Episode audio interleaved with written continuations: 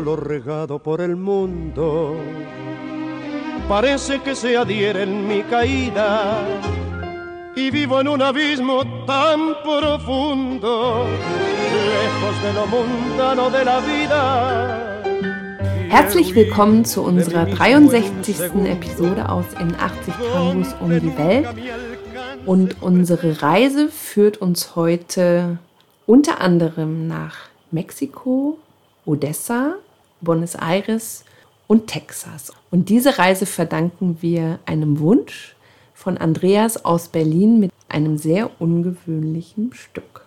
Das Stück heißt Quiero huir de mí möchte von mir davonlaufen. Und wir haben eine Aufnahme von Annibal Troilo mit den beiden großartigen Sängern Roberto Goyeneche und Roberto Rufino. Und das Ganze hat Troilo in dem Jahr 1963 aufgenommen. Es gibt auch eine Aufnahme von Calot aus dem Jahr 61. Da haben wir wieder die Aufholjagd zwischen diesen beiden Orchestern, die schon seit den 40er Jahren im Gange ist.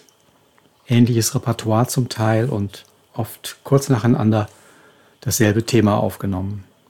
Und Calot sogar mit vier Sängern. Ja, ein Solist und das Trio Los Condores. Und der Solist heißt Roberto Luque. Aber wir möchten erstmal über die beiden Sänger, die beiden Robertos bei Annibal Troilo sprechen. Von den beiden Sängern ist Roberto Rufino der Ältere. Das war für ihn wohl ganz ungewohnt, nachdem er immer der junge Spund war, der junge Star. Bei Di Sali hat er ja mit 18 angefangen. Und jetzt hat er auf einen, einen jüngeren Sänger, der gleichwohl ein bisschen reifer und männlicher klingt. Roberto Goyeneche, genannt El Polaco. Der hatte später mal einen Hit, der hieß Garganta con Arena, Kehle mit Sand. Das beschreibt ganz gut, wie er drauf war. Und ich finde das ein wunderschönes Duett. Also die beiden Stimmen ergänzen sich wunderbar. Und wir würden uns freuen, wenn ihr mal versucht rauszukriegen, in welcher Reihenfolge die singen in diesem Duett. Die singen mal alleine, mal zusammen, mal alleine und wechseln sich immer sehr schön ab. Die beiden Stimmen passen toll zusammen, aber sind doch deutlich unterscheidbar. Roberto Goyeneche, 1926 in Buenos Aires geboren und kam mit 18 zu Raúl Kaplun, einem Geiger und Orchesterleiter, und 1952 zu Horacio Salgan, dem großartigen Pianisten, bekannt aus Quinteto Real. Und dort bekam er von seinem Co-Sänger Angel Diaz den Spitznamen El Polaco, weil er blond war.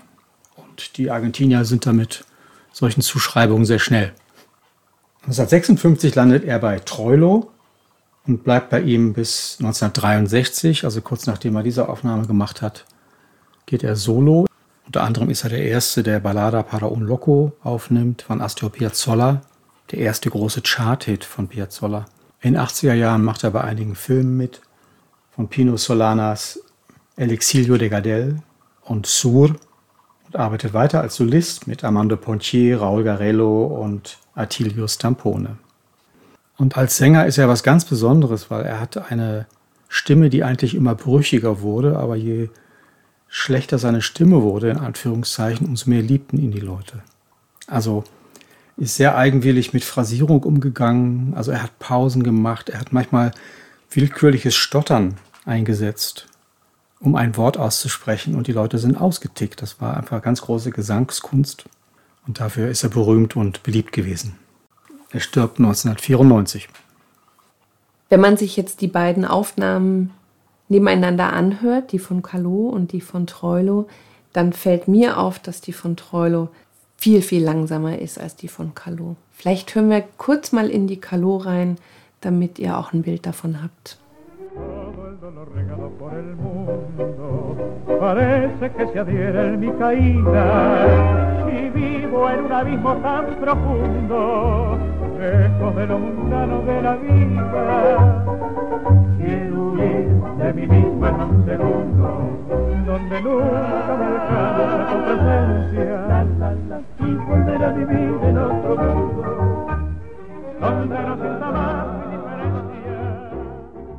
Das Tempo bei der Interpretation von Trollo ist wirklich deutlich langsamer als bei Calot. Und bei beiden fällt aber auf, dass sie starke Synkopierungen im Walzer-Rhythmus haben. Also das läuft nicht so wie so ein normaler Tango-Walz, sondern da sind viele sind Kopierungen, wie man sie zum Beispiel aus dem peruanischen Walz kennt oder im venezolanischen Walz. Ja, das sind bestimmte Geschichten, die einfach anders klingen, als wir das kennen im, im Tango-Walz. Und interessanterweise ist dieses Stück sehr viel in Peru, in ganz Mittelamerika aufgenommen worden. Also ich habe allein auf YouTube zwei Dutzend unterschiedliche Interpretationen gefunden. Eine von Rubén Juárez, Solo, fantastische Interpretation. Aber auch ganz viele mir völlig unbekannte Sängerinnen, die hochelegant durch Fernsehdekorationen stolpern und diesen herzzerreißenden Text singen. Und das bringt uns auch schon zum Komponisten des heutigen Stücks. Die Reise fing in Odessa an. Seine Eltern sind aus Odessa. Er ist in Rosario geboren, hat dann, wenn ich das schon vorwegnehmen darf, seine Geige verkauft, um nach Buenos Aires zu gehen und da zu leben und zu spielen. Es handelt sich um Manuel Sucher. Seine Familie stammt, wie du gesagt hast, aus Odessa und hat ihn eigentlich als Geiger eingeplant, aber er hat immer seinen beiden Schwestern fasziniert zugeschaut, wie sie Klavier spielten und hat das dann auch heimlich geübt. Und dann hat er eben eines Tages diese Geige verpfändet und hat den Abschiedsbrief in den leeren Kasten gelegt und hat sich nach Buenos Aires verdrückt. Dort hat er sein Glück versucht in der Tango-Szene, war bei Anselmo Ayeta, unter anderem hatte er auch ein Gastspiel bei Ebe Bedrune, La Dama del Tango.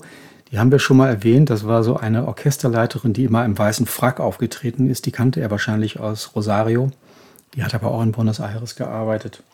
Und ansonsten hat er viel Sängerbegleitung gemacht. Sängerinnen vor allem. Und er war ein großer Freund des Nachtlebens, des Essens, des Trinkens, Freunde im Haus. Ja, also war wirklich ein, ja, ein geselliger, ein Nachtmensch. Er hat dann irgendwann seine Mutter nachgeholt und hat auch ihr versucht, seine ganzen Freunde und Bekanntschaften aus der Musikszene vorzustellen. Hat ihr zuliebe sogar die orthodoxen jüdischen Riten vollführt, obwohl er eher so ein weltlicher Mensch war. Hat auch mal versucht, ein eigenes Orchester aufzumachen, aber das hat in diesem engen Markt in der Zeit in den 40er Jahren in Buenos Aires nicht funktioniert. Da musste man schon so ein bisschen professionell agieren und so war er nicht drauf. Er war eher ein Chaot wahrscheinlich. Eher ein Chaot, hat aber tolle Kompositionen gemacht. Es gibt zum Beispiel Como el Hornero, kennen wir von D'Agostino und Laurenz. Oder Nada Más que un Corazón, immerhin Pugliese und Troilo haben das gespielt. Und noch einige mehr. Ich finde es interessant, wie er seine Komposition an den Mann gebracht hat. Ich denke, es war wahrscheinlich auch für Komponisten eine nicht ganz leichte Zeit. Also es gab viel auf dem Markt und er ist dann durch die Cafés gezogen. Ja, er hat sich in den Cafés aufgehalten, hat sich an Sänger rangemacht, an bekannte Sänger und hat ihnen zugeflüstert, ich habe da was für dich, das würde super für deine Stimme passen.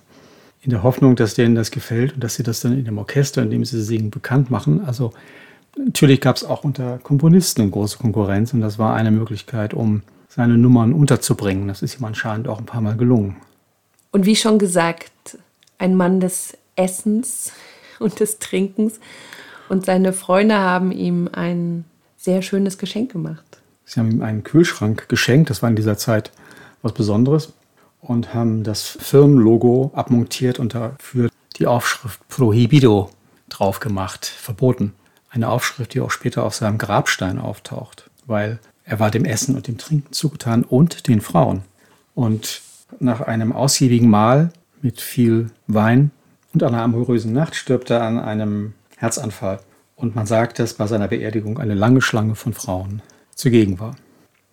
Um über den Textdichter dieses Stücks zu sprechen, müssen wir eine Reise nach Mexiko und Texas machen. Der ganze Schmerz verströmt über die Welt, scheint sich in meinem Absturz an mich zu klammern. Und ich lebe in einem so tiefen Abgrund, weit weg von den Banalitäten des Lebens. Ich möchte augenblicklich vor mir selbst davonlaufen, wo deine Gegenwart mich niemals erreicht, und zurückkehren, um in einer anderen Welt zu leben, wo ich deine Gleichgültigkeit nicht mehr spüre. Alles von dir hat Macht über mein Selbst. Ich bin allergisch gegen die Körper anderer Wesen. Deine Lieblosigkeit sperrt mich in diese Hysterie und ich bin gleichgültig gegenüber den Vergnügungen. Leben ohne deinen Liebling, mein Herz, ist viel schrecklicher als der Tod. Weil ich dich immer noch liebe, aber ich schwöre dir, ich will dich nicht sehen. es ist immer wieder erstaunlich, mit was für Texten in Lateinamerika Hitsingles gemacht werden. Also wenn man das vergleicht mit dem, was bei uns so an populärer Musik erfolgreich und geldbringend ist, ist es unglaublich, welche lyrische und emotionale Schwere da ankommt. Ja, Roberto Cantoral, in Mexiko geboren. Wie die beiden zusammengekommen sind, verstehe ich nicht so ganz. Also der Bohemian und Künstler und Musiker in Buenos Aires und der super erfolgreiche Komponist, Sänger und Textdichter aus Mexiko. Der hat Unmengen von mexikanischen Hits produziert. Also er hat jede Menge Auszeichnungen und goldene Schallplatten und was weiß ich bekommen. Konnte sich dann leisten, seinen Wohnsitz nach Texas zu verlegen, nach Tampico. Da hat er eine große Ranch, eine Riesenvilla. Und die mexikanische Autorenvereinigung schätzt, dass zwei seiner Hits, La Barca und El Reloj, zusammen über 1000 Interpretationen hatten. Die wurden von Leuten wie Placido Domingo, Linda Ronstadt, Joan Baez interpretiert. Also Unmengen. Also ein richtig erfolgreicher Mann. Er soll sogar eine Auszeichnung von Josip Broz Tito bekommen haben in Jugoslawien. Also wer uns sagen kann, wie die beiden zusammengekommen sind, der möge das tun. Schreibt uns, ruft uns an, hinterlasst uns eine Nachricht. Wir sind sehr gespannt. Und damit verabschieden wir uns aus unserer Episode Nummer 63 aus in 80 Tangos um die Welt. Und diese Reise bleibt in Berlin bei Andreas. Vielen Dank, Andreas, für diesen Tipp. Es ist ein wunderbarer Walz und sehr leicht gegen unsere Episode 62. Dankeschön. Das war Quiero huir de mí. Ich möchte von mir davonlaufen das Orchester von Annibal Troilo mit Roberto Goyeneche und Roberto Rufino. Die Musik ist von Manuel Sucha und der Text von, und der Text von Roberto Cantoral. Und in der Mitte habt ihr gehört Calou von 61. Mit Roberto Luque und dem Trio Los Condores. Schön, dass ihr uns begleitet habt auf unserer Reise durch Tangos, die uns am Herzen liegen. Das waren Daniela und Raimund Tango Mundo. Bleibt gesund, bleibt zu Hause. Bis bald. Bis bald. Porque te sigo amando todavía, pero te juro que no quiero verte. Porque te sigo amando todavía, pero te juro que no quiero verte.